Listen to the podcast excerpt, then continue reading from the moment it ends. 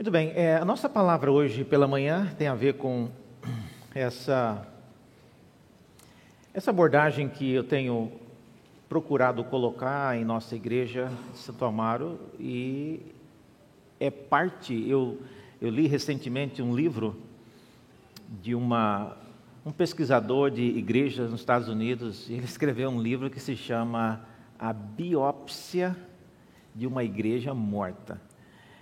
E o objetivo do livro era analisar, ele analisou mil igrejas que morreram, que fecharam as portas. E ele queria entender por que essas igrejas morreram. E a finalidade última era para que as que ainda estão vivas não morressem. Uma boa estratégia. Né? Às vezes a gente analisa só a igreja que vai bem, e ele analisou as igrejas que foram mal e fecharam as portas. Então, essa é a razão desse meu tema macabro, como foi dito, né? É, e é parte né, dessa, desse livro que eu li, e muito interessante alguns aspectos, e ele faz uso, então, de Isaías, é, de Ezequiel 37, que é a visão do vale dos ossos secos, né? É uma a visão que Isaías teve, e eu quero usar, então, isso para trazer algumas é, alguns comentários, algumas advertências sobre os rumos né, que uma igreja que quer continuar viva, ela tem que tomar. Do contrário, é, é inevitável, né? A igreja ela morre, morre mesmo. Então, ah, infelizmente esse livro não está em português, né? É, acabou de descobrir, pois é, né? Mas quem quiser, o, o título é Biopsy of a Diseased Church, né? Uma biópsia de uma igreja morta. Depois eu vou pedir para o pessoal da mídia colocar o link na, na parte do, do YouTube, nas informações, que você pode acessar, comprar o livro em Kindle ou alguma coisa. Muito bem, vamos ao texto, é Ezequiel 37. Ah, vamos ler parte do texto, que é o texto que nós vamos usar. Ezequiel 37.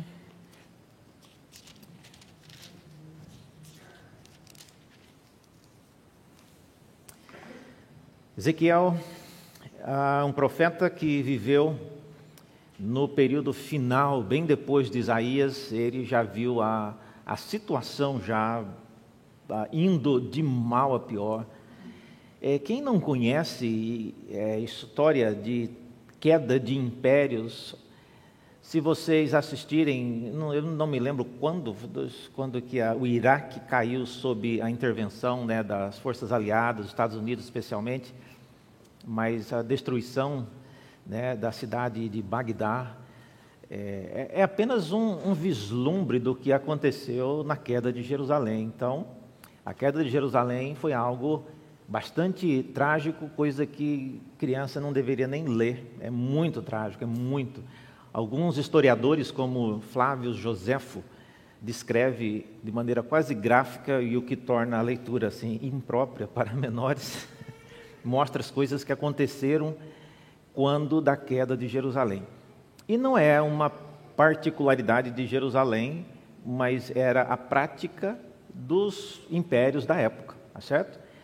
Cometer atrocidades, não só por causa da nação que eles conquistavam, mas para que aquilo ficasse na memória. Então imagine, se você assistiu à queda de uma nação como Jerusalém, se você fosse a nação do, vizinha, qual que era a reação? Olha, nós não vamos esperar chegar nessa situação, nós vamos render antes, nós vamos é, procurar algum tipo de acordo, nós não queremos chegar naquela situação. Então, o peso da propaganda política, no modo como essas nações agiam, tinha esse efeito. Tá? Ah, então, se você quer conhecer mais, então digite depois no Google aí práticas, por exemplo, de empalamento. Tá? Não vamos falar sobre isso, mas só para você depois buscar. E coisas dessa natureza aconteciam numa situação de sítio, né, sitiando a cidade. Então, Ezequiel é alguém que viveu nesse período. Tá? Ele está no meio do povo. Ele é alguém que é um profeta que.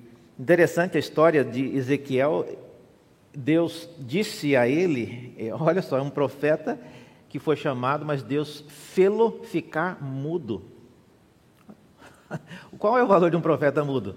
Bom, é, vai ter um valor porque ele vai começar a falar assim que a mulher dele morre. Então Deus disse que a mulher dele morreria alguns anos antes da queda de Jerusalém. Então, quando a mulher morresse, é porque já faltava já uma data específica para Jerusalém cair.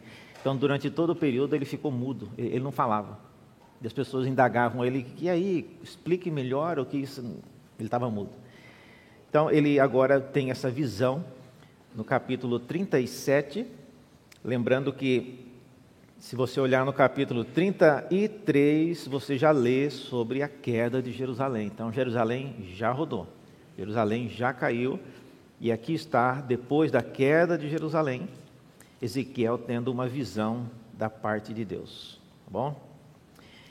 Mas vamos lá, diz assim: Veio sobre mim a mão do Senhor e ele me levou pelo Espírito do Senhor e me deixou no meio de um vale que estava cheio de ossos.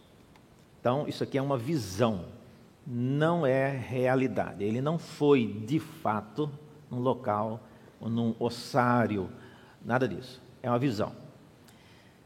Muito bem, ele foi nesse local, levado pelo Espírito, e ele me fez andar ao redor deles, e eu pude ver que eram muito numerosos na superfície do vale e estavam sequíssimos.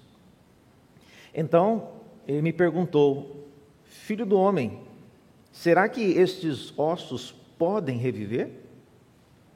E eu respondi: Senhor, Senhor Deus, tu o sabes.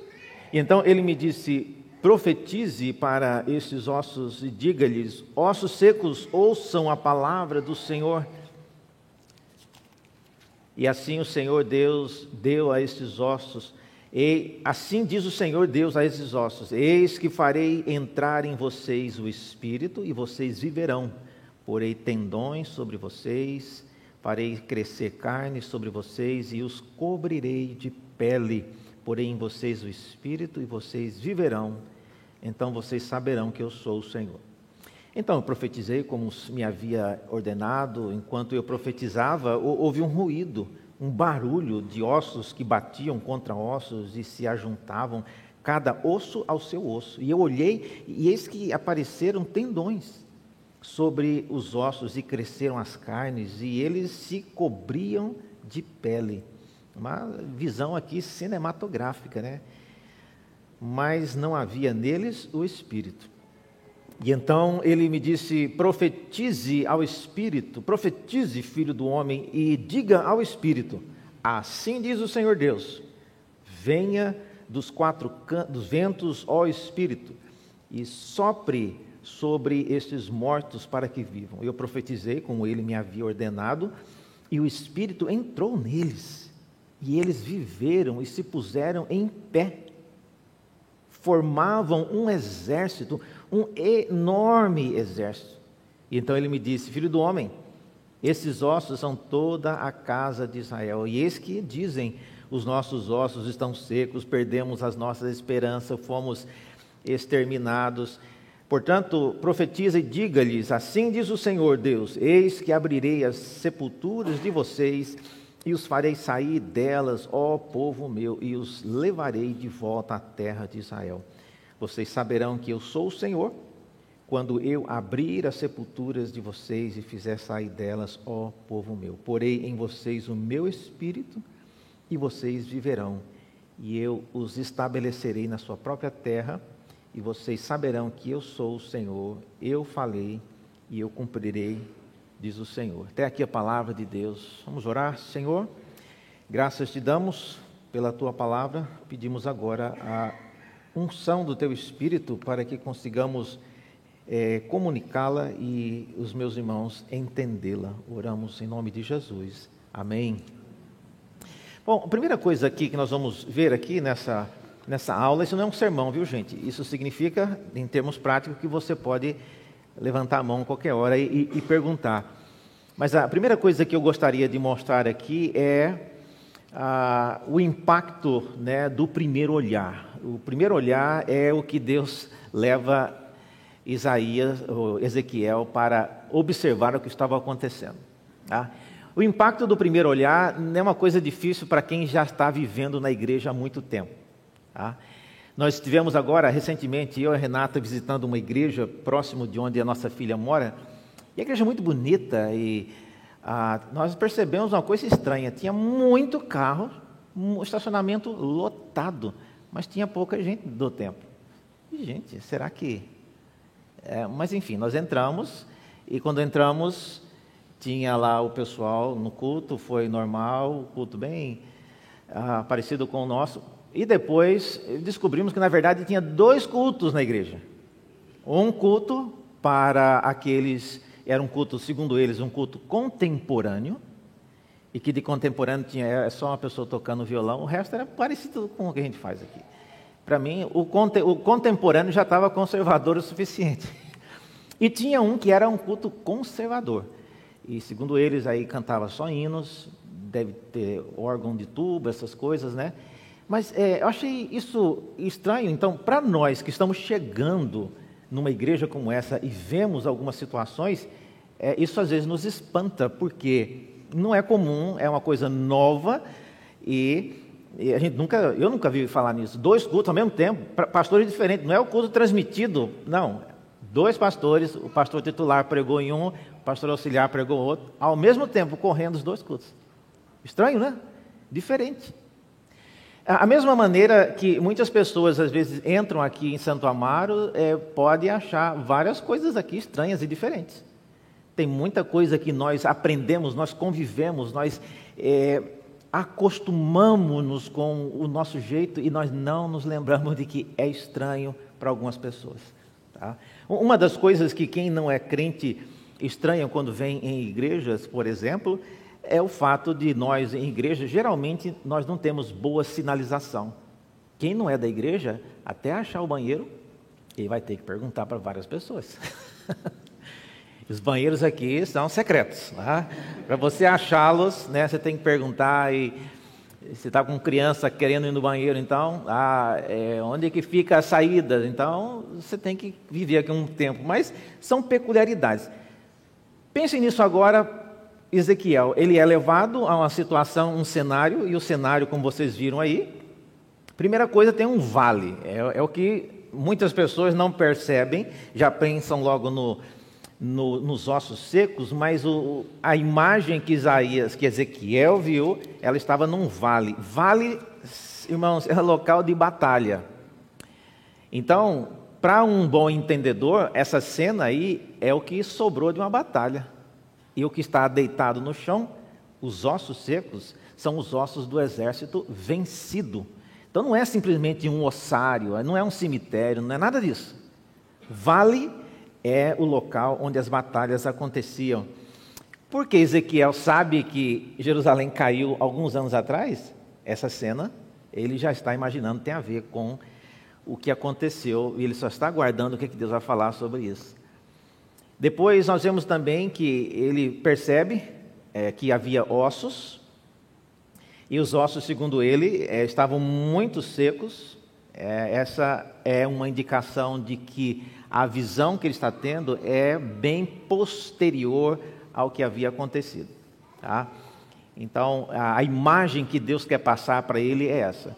O que você está vendo aí já aconteceu muito tempo da queda de Jerusalém, todas as atrocidades. E segundo, em terceiro lugar, ele vê a quantidade. Ele fala que eram muito, muitos ossos, muitos ossos.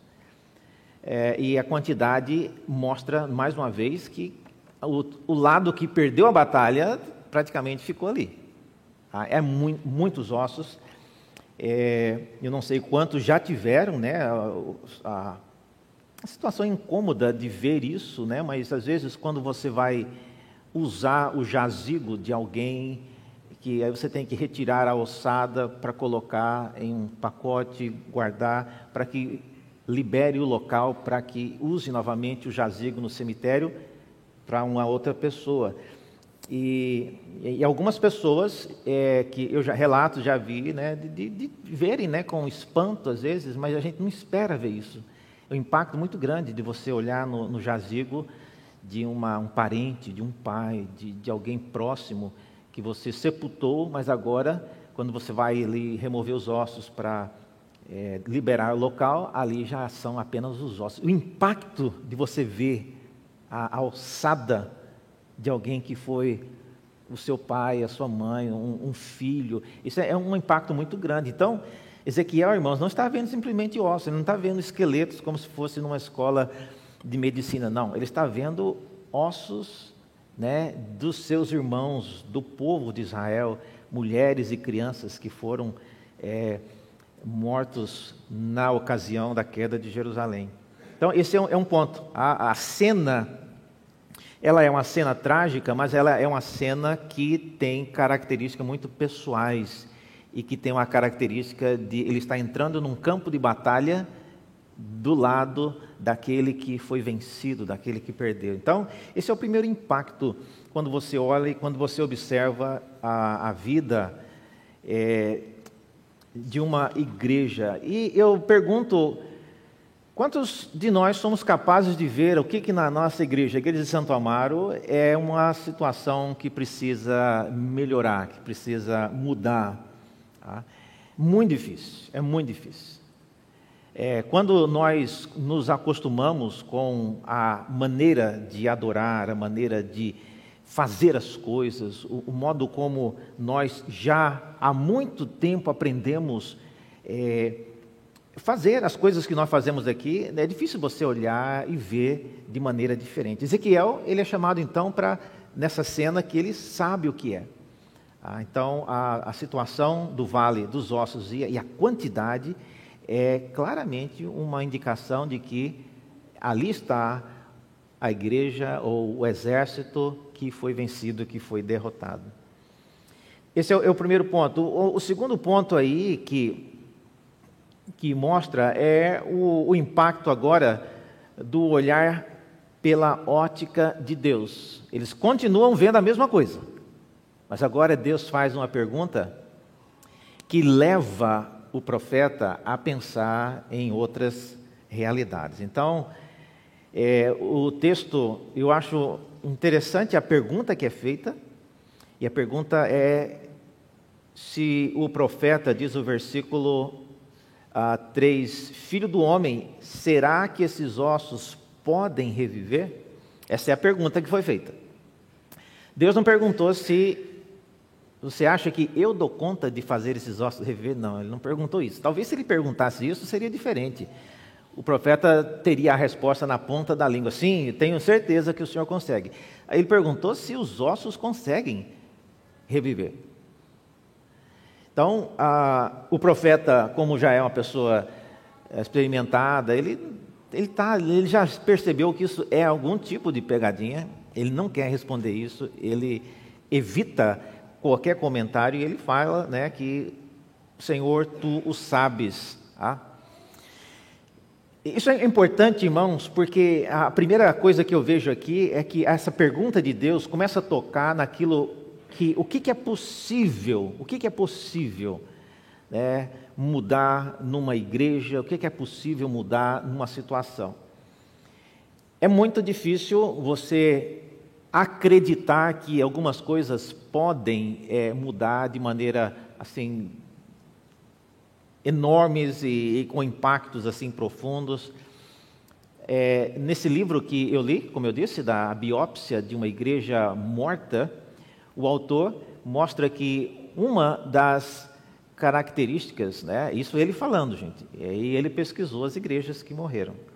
É, uma das características, eu fiquei chocado com isso, mas ele diz que é uma igreja que se preocupa bastante com a qualidade né, da estrutura. Né? É uma igreja quase que perfeita em termos de pintura, de construção, de estacionamento, de carpete, de piso, essas coisas. Né? Eu achei interessante, né? não que eu acho que nossa precisa de uma reforma, né? mas, mas é, é, é um ponto ah, ele dizendo igrejas, e lógico, repito, no, isso num contexto americano, né? que ele fez a pesquisa. Ah, igrejas que estão focadas demais na estrutura física, é, geralmente, ah, e não percebem que a membresia, a, o povo está adoecido, e isso a médio e curto prazo terá um impacto profundo, né? Então você pode muito bem ter uma igreja muito bonita. Ah, e quem conhece igrejas fora do Brasil são bonitas, né? O gramado na frente é, é uma coisa espetacular, né? Mas é, você entra e é uma coisa muito vazia. Eu mesmo visitei uma igreja em, na região, na, na pequena cidade de Oxford, e uma igreja, o pé direito dela devia ter quase uns 29 metros, assim, um órgão de tubo que quando começava a tocar, só o som do órgão fazia você chorar, né? Eu falei com o Lucão sobre isso, rapaz, o poder do, do grave quando toca aqueles órgãos de tubo é impressionante. Tá? A igreja maravilhosa está ali naquele local, né, há mais de 700 anos, mas quando você chega lá para o um momento de culto a Deus, tem 13 pessoas. Tá? Então é, é, uma, é, triste você ver uma estrutura tão grande daquela, uma coisa tão maravilhosa, né, a, a, casa tão bonita, mas é, não é nada que você percebe que está caminhando para um futuro promissor. Então, é, o, o Ezequiel ele é desafiado então inicialmente com essa pergunta, né? Essa pergunta revela e dispõe é, diante dele o que é que é possível acontecer. Tá? É possível que esses ossos transformem em pessoas novamente? É possível? Então, a, se você não, nem acredita que uma coisa é possível, você não vai lutar por aquilo. Tá? É possível que a igreja de Santo Amaro se torne uma igreja que influencie a nossa sociedade, começando na região, na Zona Sul, e Oxalá e se expandindo para outras regiões e, e pelo Brasil afora?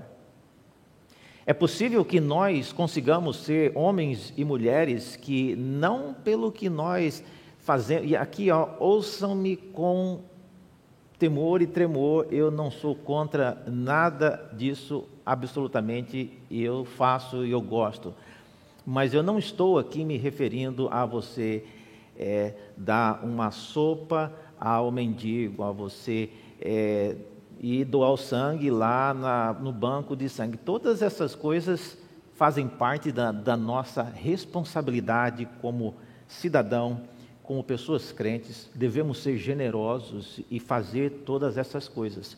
Mas a transformação, ela requer algo maior, ela requer o evangelho e o testemunho é algo falado. Nós precisamos conseguir verbalizar, comunicar o evangelho de forma a, que seja inteligível para as pessoas. Então, é possível que a igreja de Santo Amaro se torne uma igreja que seja relevante e impacte, uh, cause um impacto na sociedade onde nós vivemos? É, eu não sei quantos sabem quais são. A gente só vem aqui no domingo, todas as lojas estão fechadas ao redor. Mas faça um teste, às vezes, você sabe é, o que, é que a pessoa do lado pensa sobre o que acontece aqui dentro. A gente não conhece, nós estamos aqui no domingo, está tudo fechado. Mas impacto tem a ver, então, irmãos, com aquilo que nós falamos, a maneira como nós testemunhamos daquilo que acontece nesse lugar. E olha, vocês que têm o privilégio de estar aqui não fazem ideia do que é, acontece com as pessoas que não estão aqui. Isso está sendo transmitido ao vivo aqui, né? Mas ah, tem que tomar cuidado com o que eu falo. Mas a gente recebe vários e-mails e pessoas que procuram. É, o, ontem mesmo a secretária estava me mostrando o e-mail de alguém que ela ela foi atrás, porque a pessoa está contribuindo financeiramente com a igreja e, e ele não é daqui. E aí, indagado, quem, quem é você? Não querendo saber, ele, ele não é daqui, de uma região aí, mas ele se sente meio que no dever de contribuir, porque ele é abençoado por aquilo que a gente faz aqui, e ele resolveu a, ajudar a igreja, contribuir com o trabalho aqui, e tem feito isso já por várias vezes. Esse é um aspecto. Então, veja, aquilo que você faz aqui, aquilo, o modo como você adora a Deus nesse local, acaba influenciando pessoas que estão olha, em outro lado do planeta, em outras cidades. Ezequiel, então, ele é desafiado a, a olhar para isso. É, é possível? Será que esses ossos conseguem se tornar alguma coisa que. a reviver? Essa é a pergunta? Então, a gente precisa acreditar, irmãos, a gente precisa acreditar que é possível. Se a gente não acreditar, a igreja ela não deixa de ser aquilo que ela foi sempre. E aqui, ouçam-me atentamente. Se a igreja permanecer exatamente como ela foi fundada, ela morre. E, e, não é por causa do que o modo como ela foi fundada é errado, não. Mas é porque o mundo muda. Se nós permanecermos do jeito que nós fomos quando a igreja foi fundada, nós vamos morrer. Repito, não é porque o modo como foi fundado está errado, mas é porque o mundo vai mudando e a exigência de cada século vai fazendo de nós pessoas é, irrelevantes para a sociedade onde nós estamos. Tá? Então, esse é o primeiro ponto, né? O que, que é possível fazer? Tá? O que, que é possível? O que é, que é possível fazer quando você é capaz de, de alguma maneira, é, verbalizar a, a, palavra de Deus e dar o seu testemunho? Tá? Nós vimos o testemunho da Bianca, ela falou aqui, uns domingos atrás, né? A mãe dela botou ela na, na, na forca. Você tem que ir lá na igreja de Santo Amaro pegar para mim um guia de pregações. Ela conseguiu, mas ela veio e está aqui até hoje, né? Então, você veja, uma, é, Deus usa várias coisas, mas você tem que acreditar que o que está sendo feito é possível alcançar e ter um efeito bem maior do que você está esperando. Tá? É, o nosso projeto com Ipsa Kids também, o impacto que isso tem, vocês não têm ideia, não têm ideia de, de quantas pessoas procuram e querem saber o que, que é isso. É? Eles acham até que é uma franquia do exterior que foi comprada aqui. Não, não tem nada do exterior, né? por causa do nome, né? Ipsa Kids. É, é, é, é tudo coisa nossa mesmo, né? É, é, obra aí da equipe do pastor Felipe e tudo mais. Então, é algo que as pessoas procuram saber. E vocês estão aqui. Tá? Então, a gente tem tudo isso e é importante que você creia que isso pode gerar transformação na vida de quem não está aqui, convidando pessoas e fazendo o seu trabalho.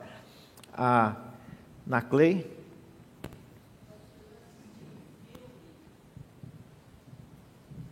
Eu assisti um filme é, naquela Pluto TV, uma TV gratuita, e ele tem é, assim vários temas, né? E esse filme está na, na classificação de ficção.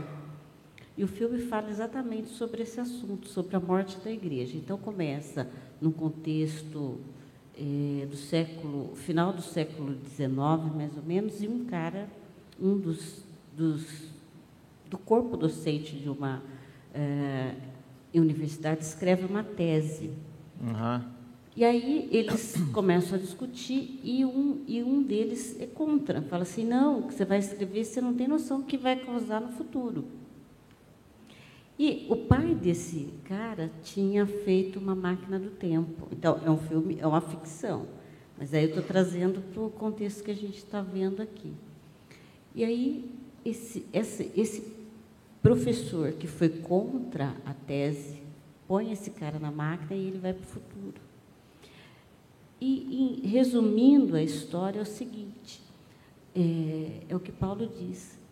Tudo me é lícito, mas nem tudo me convém. O que, que acontece? A tese dele dava abertura para que a igreja trouxesse para dentro de si é, uma adoração que não era a Deus, sabe? A glória não era Deus. E a igreja começa a ficar pequena. As pessoas vão na igreja, são mínimas as pessoas. No entanto, não, não havia aquela reverência devida a Deus. Isso, uhum. é, isso é uma coisa. A minha tia me convidou uma vez para ir numa igreja, era um culto de Natal, e eu fui. Quando eu cheguei lá, o culto tinha sido organizado por crianças, adolescentes. É,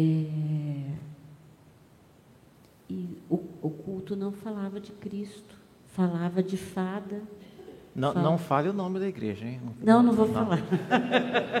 e nem vou falar o, o, a condição da, da, moça que organizou a. É. Que eu pensei nisso, mas deixa para lá. Isso. Eu nunca mais entrei e nunca mais vou, porque a glória era ao homem. Outra coisa que me chamou a atenção, eu era da igreja presbiteriana de Mogi Guaçu. Não fale nome. É. Mas eu não vou falar o nome de quem. E o pastor, uma vez eu perguntei sobre a questão da marca da besta, que me era muito curioso. A resposta dele foi a seguinte: ah, mas se tiver, por exemplo, que colocar um chip na mão para a gente usar a conta no banco, não tem problema nenhum. Isso me assustou. Porque se eu tiver que usar um chip na mão para usar minha conta no banco e isso não for para honrar a Deus, eu não, eu não farei. É. Muitas transformações. A igreja ela, ela caminha no mundo que vai dando passos largos para a modernidade. A gente precisa é, acompanhar é, com, com, perspectivas né, corretas. Agora, o, o que nós falamos aí, então, o que, que é possível, agora, o que, que deve ser feito, o impacto do olhar da, sob a ótica de Deus nos leva a pensar também o que, que deve ser feito. E a instrução que Deus dá ao profeta é uma instrução bastante é, é quase que irreal profetizar, pregar para ossos secos. É, é uma, uma é um, é um contrassenso. Você está pregando, você está falando para quem não tem capacidade de ouvir, para quem não tem vida, para quem ah, não tem como responder a qualquer. O que, é que você vai pregar para um osso seco? É, a palavra é, dita aí é que eles tinham que a, Deus deu até a ordem, não, diga aos ossos secos para que eles né, eh, se revivam, né, que tenham vida de novo. Então a palavra foi colocada, mas olha, alguns projetos que nós fazemos na igreja começam assim também. Você tem que crer que o que é, o que está sendo feito parece uma pequena parcela de algo que vai contribuir a longo prazo ou em uma dimensão maior para abençoar muitas pessoas. Tá? Eu não sei quantos sabem a dinâmica de o que acontece para que o sermão chegue nesse momento que está aqui, as aulas minha, do pastor Felipe e os demais, mas tem muita gente trabalhando, tem a gente trabalhando, corrigindo os nossos erros de português, tem gente é, passando a, a, as transparências, tem gente é, preparando a parte de transmissão, quem, quem, está transmitindo isso aqui, inclusive, nem está aqui agora, ele está fazendo pela internet, o Felipe está na casa dele, faz toda a. Eu nem sei o que, é que ele faz, mas ele, ele transforma isso aqui para passar no YouTube, passar no Facebook, passar, sabe Deus onde. Essa é uma coisa muito complexa, irmãos, e graças a Deus, porque tem quem sabe fazer, e não precisa que nós façamos. Mas a semelhança disso, então, é você crer quando eu digo para você, ah, convide uma pessoa, leve um guia de pregação ou converse com o visitante que entrou na igreja. Os outros crentes, você vai vê-los todos os dias, gente. Não converse com gente crente. Não falem com gente que você conhece. Esse é um momento nobre uma, pessoa veio e às vezes ele virá aqui uma única vez. Então, esqueça de todo mundo. Seus amigos, você liga depois, faz um WhatsApp. Domingo de manhã e domingo à noite é hora de você ficar de olho em quem está nos visitando, aproximar, perguntar, ter um mínimo né, de contato para que você conheça. Tá? Isso é algo que gera o impacto. Tá bom? Pastor, espero que a pergunta não fuja do, do contexto, Diga. Né? Por que, ultimamente as igrejas, a maioria, não fala da volta de Jesus? Fala da volta? Da volta. Ah, ok. Entendeu? Quando eu era pequena, estava na outra igreja, né? Eu fazia parte da igreja e se falava muito, né? Muito, muito, muito, muito mesmo, né? E hoje eu estudo muito pouco de arrependimento falar do inferno, Uhum. esse inferno existe, né? E, e da volta de Jesus. Parece que isso está meio que assim. É interessante a sua pergunta. É, não, é, não é fora não do contexto, né? Mas olha, é, pode significar que algumas igrejas não creiam nisso. Ah, nossa, reverendo, mas aí a igreja não acreditar nisso, vai- vai acreditar no quê? Gente, pelo que as pessoas falam, né, a- é, aparentemente isso não é um tópico né, que faz parte da perspectiva de vida, de planejamento. Então, às vezes a gente planeja o crescimento da igreja, as infraestruturas, como se Cristo não fosse voltar nunca mais. A gente vai ficar aqui mesmo, é melhor a gente arrumar a casa, porque ele não vai voltar. tá? Então vamos tirar isso, porque se a gente ficar incentivando demais os crentes a pensar que vai voltar, para que, que nós vamos pintar a parede? Não, reverendo, e se ele voltar segunda-feira? Olha o preço da tinta, é, não, então é, então, talvez mostre né, a, a perspectiva, o olhar que essas pessoas têm a respeito do reino de Deus, que não tem nada a ver com, né, com a, a expectativa que eles têm. Tá? É, esperar realmente, isso é uma coisa importante, gente. Nós somos um povo que aguarda o retorno do Messias. Nós somos um povo que aguarda a, a volta de Cristo e essa volta, ela será uma volta que marcará o fim da existência como nós conhecemos hoje. Tá? Então, o que é que deve ser feito?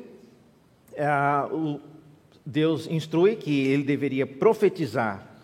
Profetizar aqui é comunicar um conteúdo. Profetizar não é simplesmente.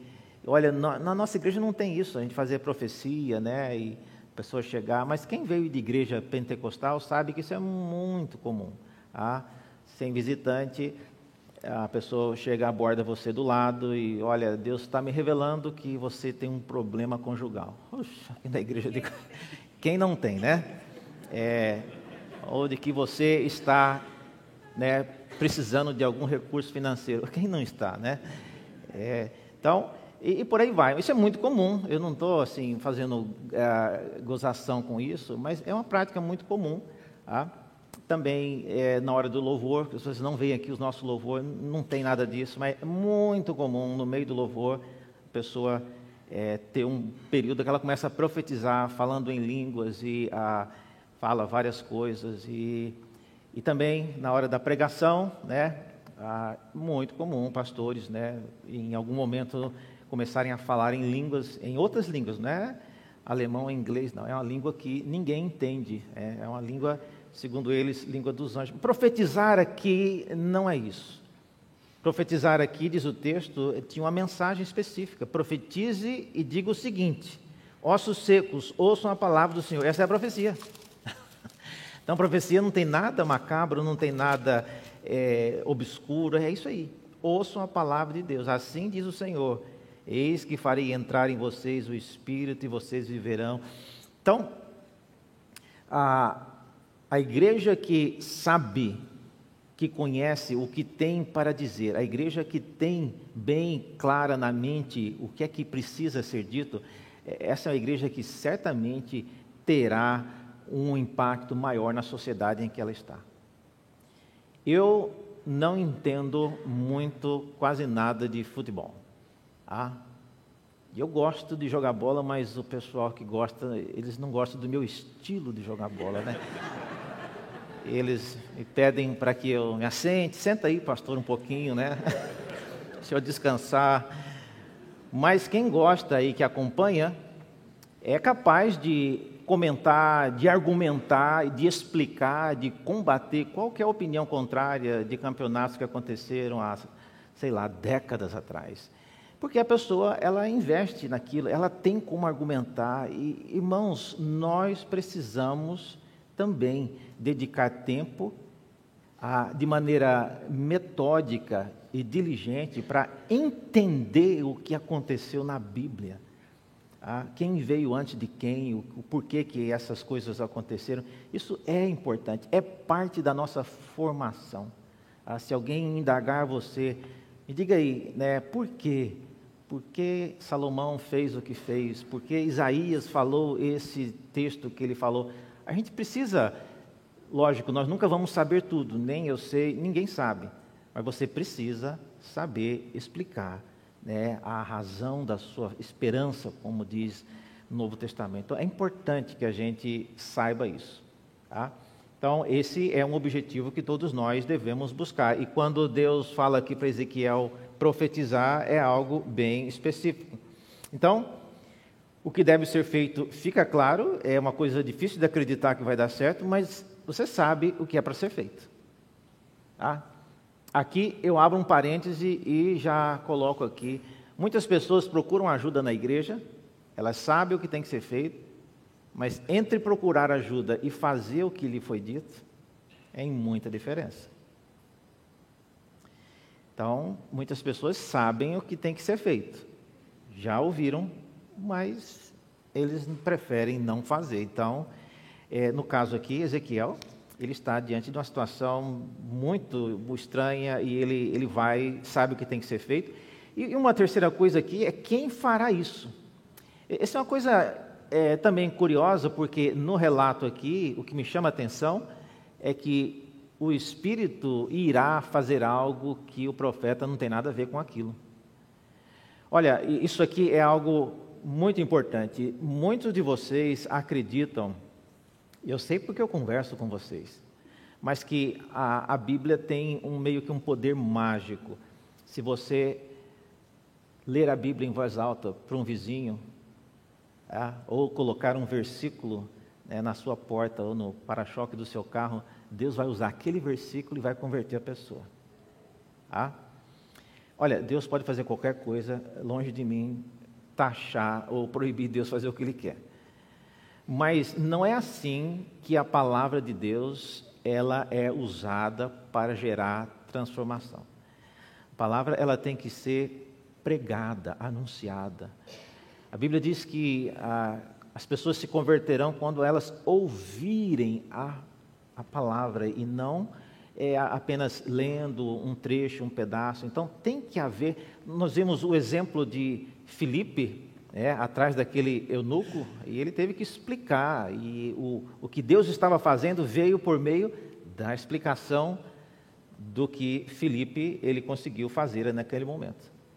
Então esforce esforce em ser capaz de é, formular. Eu, eu, eu, vejo aqui irmãs aqui que têm mais de 40 anos na igreja. Gente, nós temos que ser capazes de, de alguma maneira, formular a mensagem do Evangelho.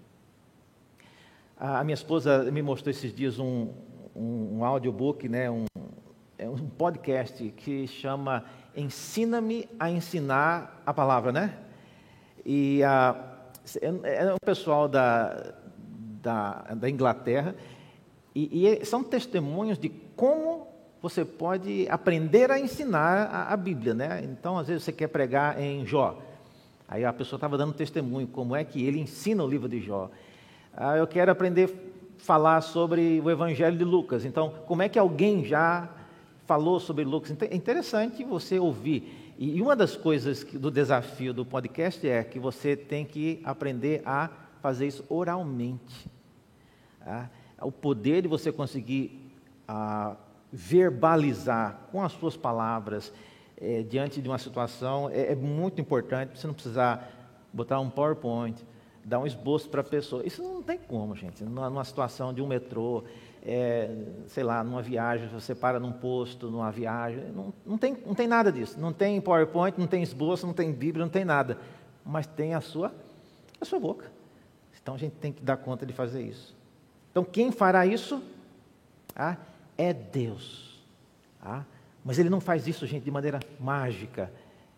Tem que, a palavra tem que ser usada de maneira correta, ela tem que ser usada com a expectativa correta. Tá?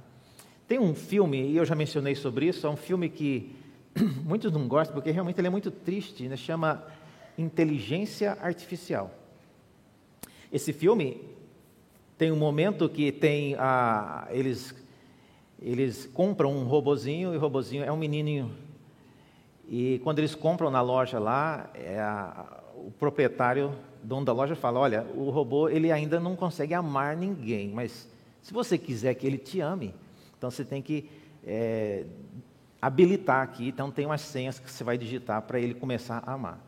E aí, quem já assistiu o filme sabe, né? A senha era de colocar a mão na nuca dele e falar umas palavras assim que vinham no manual de, de proprietário. Eram palavras assim, golfinho, água, oceano. Não era, não era uma, uma frase, não era um texto, mas eram palavras assim que, quando faladas, é, começava a acontecer.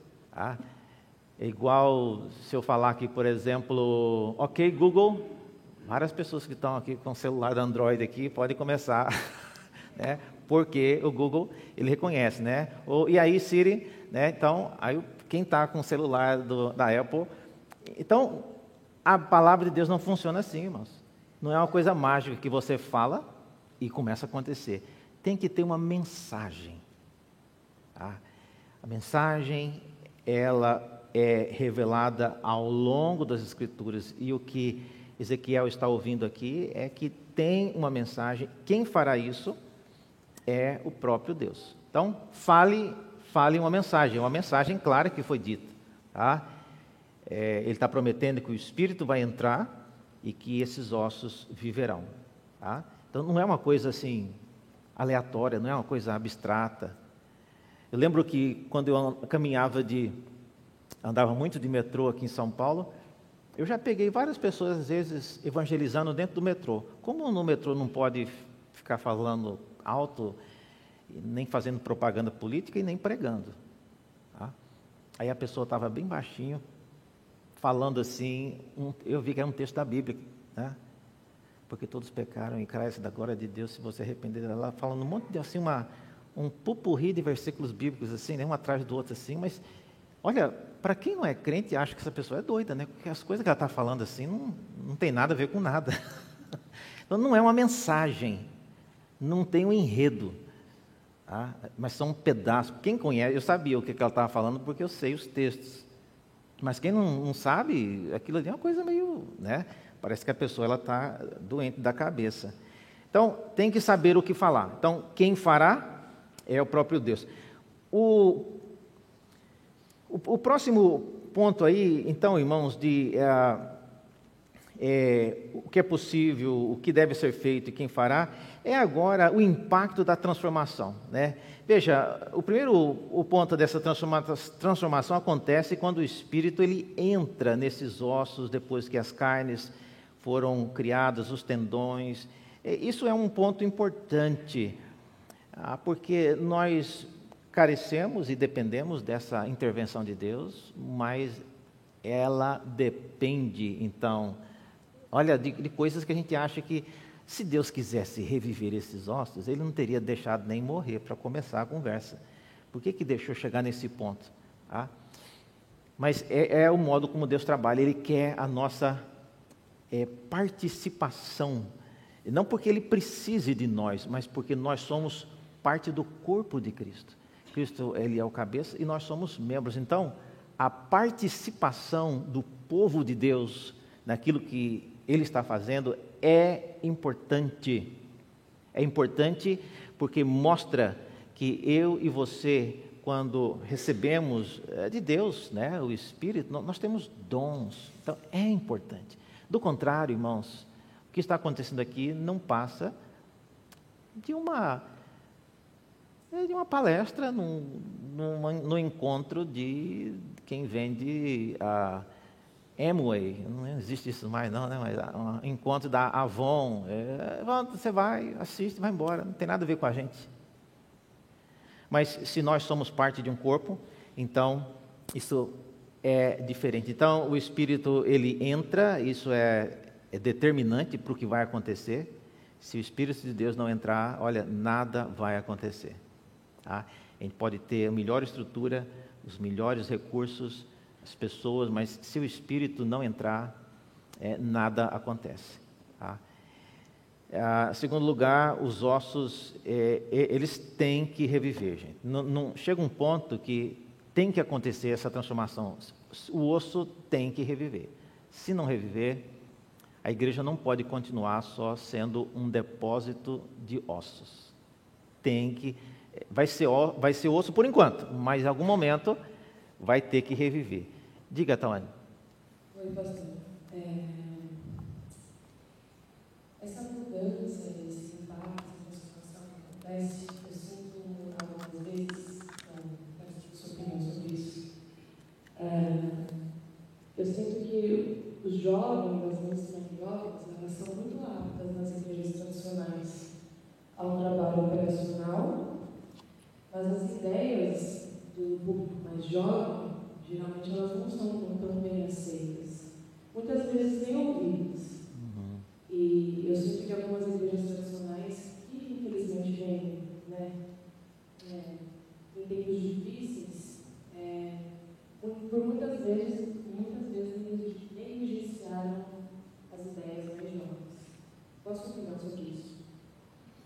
Olha, eu acho importantíssimo considerar realmente o que os jovens pensam.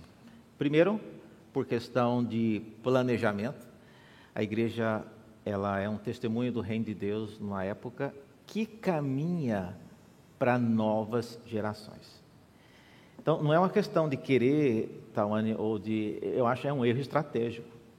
Você não ouvir e não estar atento para aquilo que as gerações seguintes estão, o modo como elas estão se articulando, a maneira como é, o povo de Deus, por exemplo, lê a Bíblia, aquilo que eles querem. Agora, nem tudo que os jovens querem, é, o que eles pensam, tem que ser assimilado, mesmo porque nem eles, entre eles, concordam o que, é que eles querem.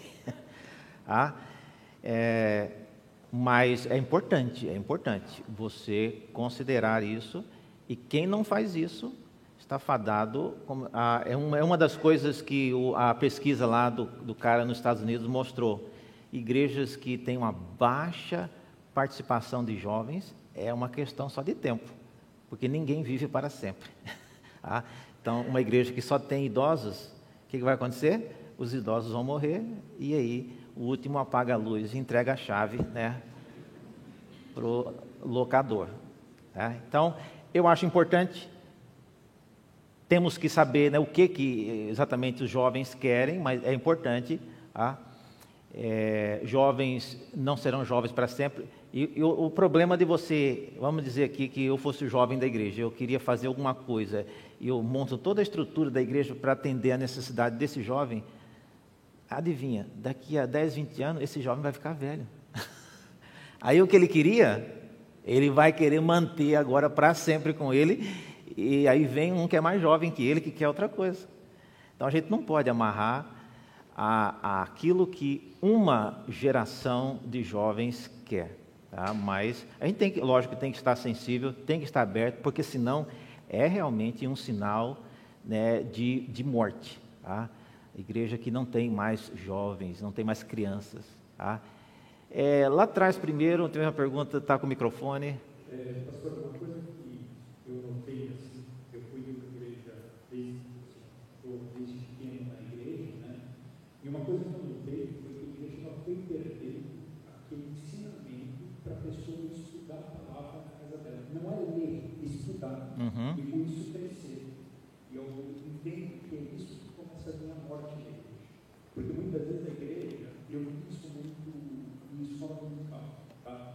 De virar e falar assim, olha, acabamos com a revista, você não tem mais que fazer a, a lição, não tem mais isso, agora é agradável. Quer dizer, a pessoa durante a semana não estuda a Bíblia.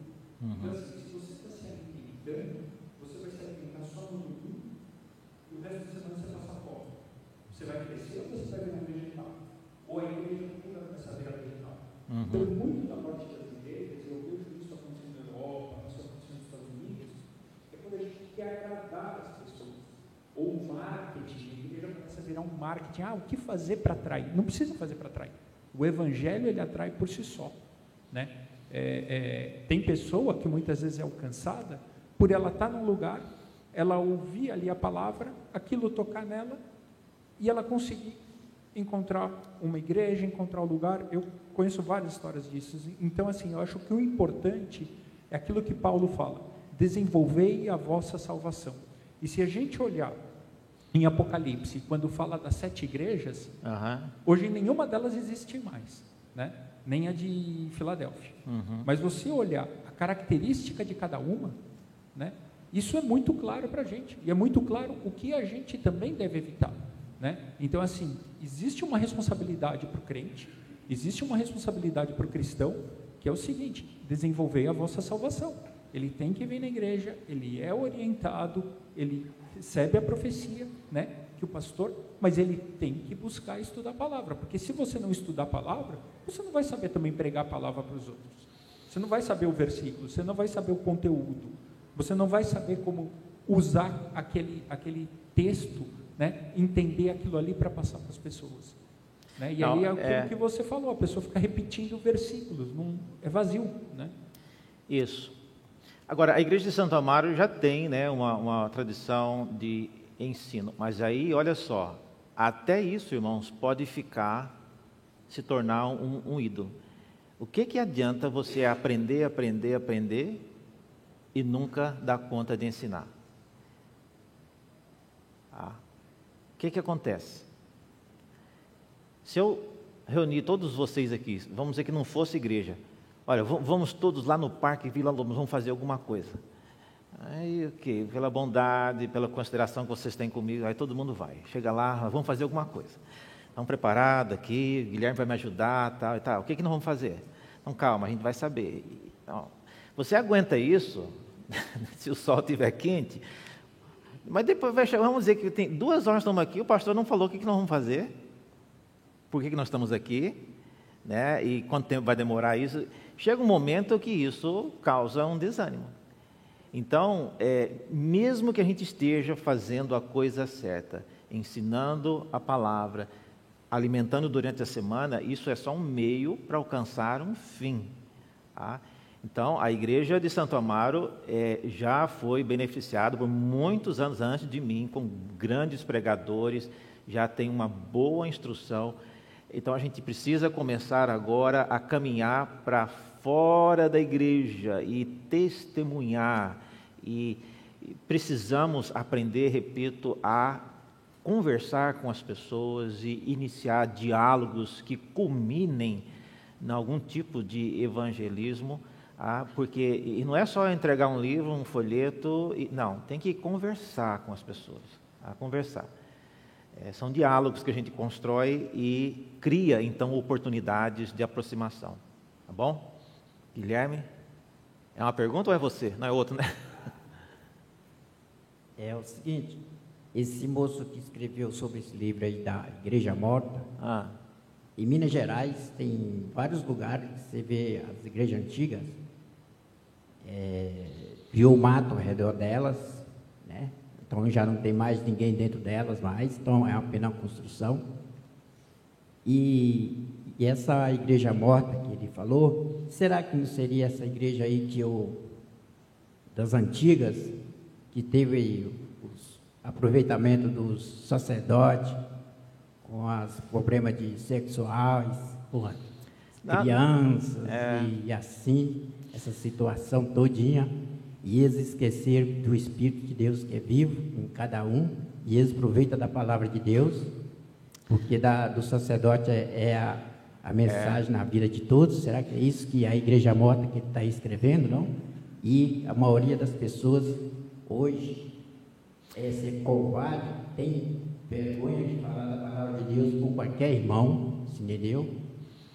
É, po- pode ser todas essas coisas, mas é, em muitos casos, não. Vamos ficar só na nossa igreja presbiteriana. Várias igrejas presbiterianas morreram por causa da pandemia. Vocês sabiam disso? Por quê? Os membros tiveram que ir para outras cidades e as igrejas fecharam. Não é nem por causa de não estar interessado em pregar a palavra, não. Então a pandemia matou muita igreja. Ah, pessoas mudaram, foram para outra, e a igreja era pequena, tinha 40, 50 membros, aí da noite para o dia não tinha mais ninguém, o pastor, e aí não tinha mais recursos, não tinha mais dízimo, e pronto, fechou a igreja. E graças a Deus porque fechou, porque senão ia ficar arrastando. Imagina aquela coisa morta que vai para sempre. Não, fechou e, e, foram relocadas. A igreja presbiteriana é, encaminhou é, líderes para outros locais. Muitas igrejas fecharam, irmãos, mais do que vocês gostariam de saber. Então, é, as igrejas que permaneceram, ah, não foi só porque é, gostavam de pregar a palavra, mas é porque tinham se preparado antecipadamente com infraestrutura para transmissão ao vivo, essas coisas, e que uma igreja menor ou que não tinha essa visão não estava preparada. Ah, tem igrejas grandes que são contra transmitir culto online, e aí, durante a pandemia, eles sofreram muito com isso. Tá? Então, pode ser isso que o irmão falou, mas pode ser também outras coisas. Tá? É, falta de visão, falta de querer a, entender o mundo em que nós estamos e adaptar-se, não ao mundo, mas adaptar-se ao modo como nós comunicamos com o mundo ao nosso redor. Queria concluir aqui com duas coisas e aí a gente pensa sobre isso. Primeira conclusão: é, será que nós somos então uma igreja de cadáveres? Sim, somos, mas crendo que Deus transforma cadáveres em um grande exército. Tá? Você viu aqui no texto que nós lemos? Os cadáveres estavam lá e quando eles foram transformados, transformou-se num grande exército. Tá? Então, a igreja é de cadáver? É, sim, mas isso é um bom sinal. Cadáver na mão de Deus é matéria-prima para se tornar um grande exército. Tá? Então, não se impressione com cadáver, não se impressione com coisa morta, se o seu Deus é um Deus vivo, é um Deus que transforma e faz coisas a partir disso.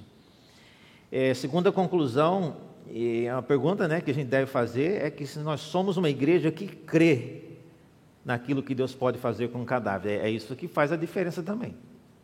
Tá? É, tem várias coisas que a gente faz e a gente tenta ajudar igrejas, mas você ouve muita né, palavra, olha, isso não vai dar certo, não adianta nem tentar, e você tem que tentar a si mesmo. Então, é, pessoas que creem que o nosso Deus pode fazer cadáveres transformar em um exército, a gente, a gente arrisca muitas coisas. Tá? Então, eu. Ah, para esse quadriênio, então, na, na IPSA, tem várias coisas que vão acontecer ainda esse semestre agora, que vai começar semana que vem, que são coisas novas, né? E eu estou já uh, ansioso, né? Porque a gente tem que conversar e planejar as coisas que vão acontecer, mas vai dar certo? Não sei. Mas a gente tem que tentar fazer algumas coisas. Eu tento porque eu creio que o nosso Deus, Ele é capaz. Ele é capaz de transformar coisas, cadáveres em um exército. Tá? E quando eu falo em cadáver, irmãos, eu estou falando de pessoas como eu, Guilherme, cada um de nós aqui. Nós somos cadáveres, às vezes, em alguma parte de nossa vida, mas que com o Espírito de Deus, tá? é, ele pode fazer grandes coisas. Estou tá? vendo aqui a Nélia aqui, eu, a mãe da sua esposa, uh, da Milena. A mãe da Milena é, veio para a igreja por causa da Nélia. Ah, a Nélia começou no emprego, né? Conversando com ela. E conversa vai, conversa vem, né? Aí está aqui a Milena, aqui está a Nélia, aqui está. Então, é, são coisas que a gente pensa. E, certamente a Nélia não estava dando palestra de escatologia para ela, não. Não estava ensinando sobre predestinação mas estava fazendo o básico, que é dar o testemunho, que é falar algo do tipo: olha, domingo o pastor da minha igreja falou uma coisa que eu estou pensando até hoje. Não sei se é verdade, mas é interessante. Aí não, você não fala o que é, deixa a pessoa perguntar: o que é que foi? aí você fala, e aí você está criando ali um diálogo. Ah, é, é isso que precisa para que você se você sendo um todos nós somos um cadáver, né? A Bíblia diz que Deus nos achou quando ainda éramos mortos em nossos delitos e pecados e hoje estamos aqui. Ah, então, não se sinta ofendido em ser chamado de cadáver. Ah? Então, é, é, uma, é, um, é um elogio se nosso Deus é um Deus vivo e é um Deus que usa essas circunstâncias. Sim, é, Nauzira, você ia perguntar?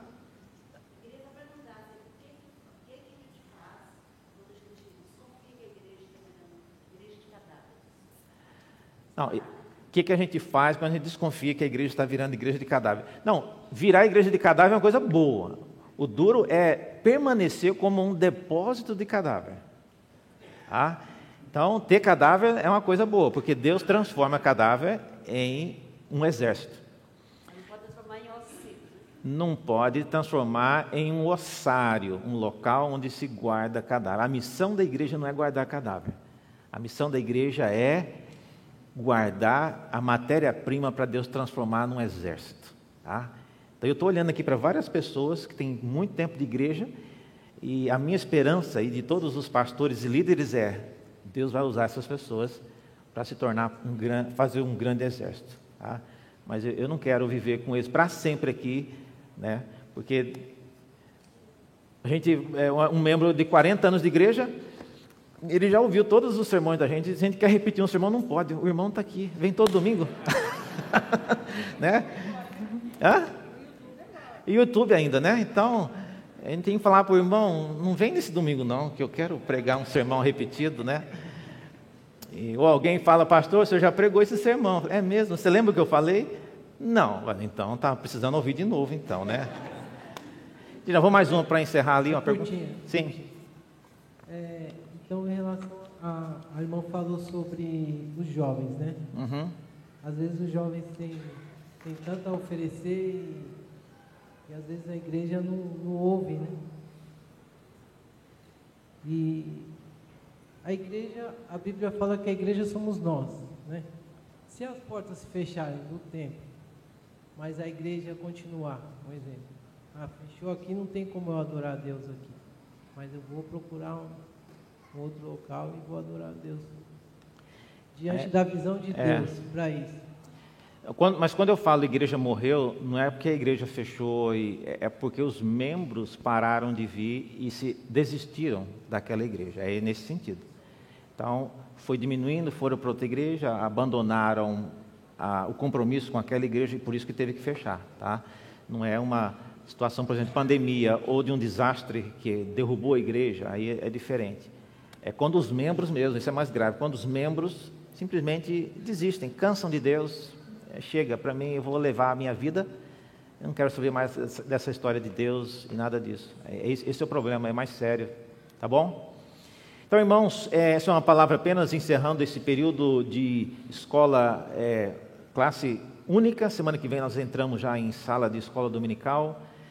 E eu queria desafiá-los a ser uma igreja viva, uma igreja que convive com ossos, mas que crê que o Deus pode transformar-nos num grande exército. Vamos orar? Senhor, graças te damos mais uma vez pela oportunidade de ponderar sob a ótica tua ah, aspectos da nossa igreja, da nossa vida, da nossa dinâmica eclesiástica. Ajuda-nos a continuar crendo naquilo que o Senhor pode fazer por meio desta igreja. Oramos pedindo isso em nome de Jesus. Amém.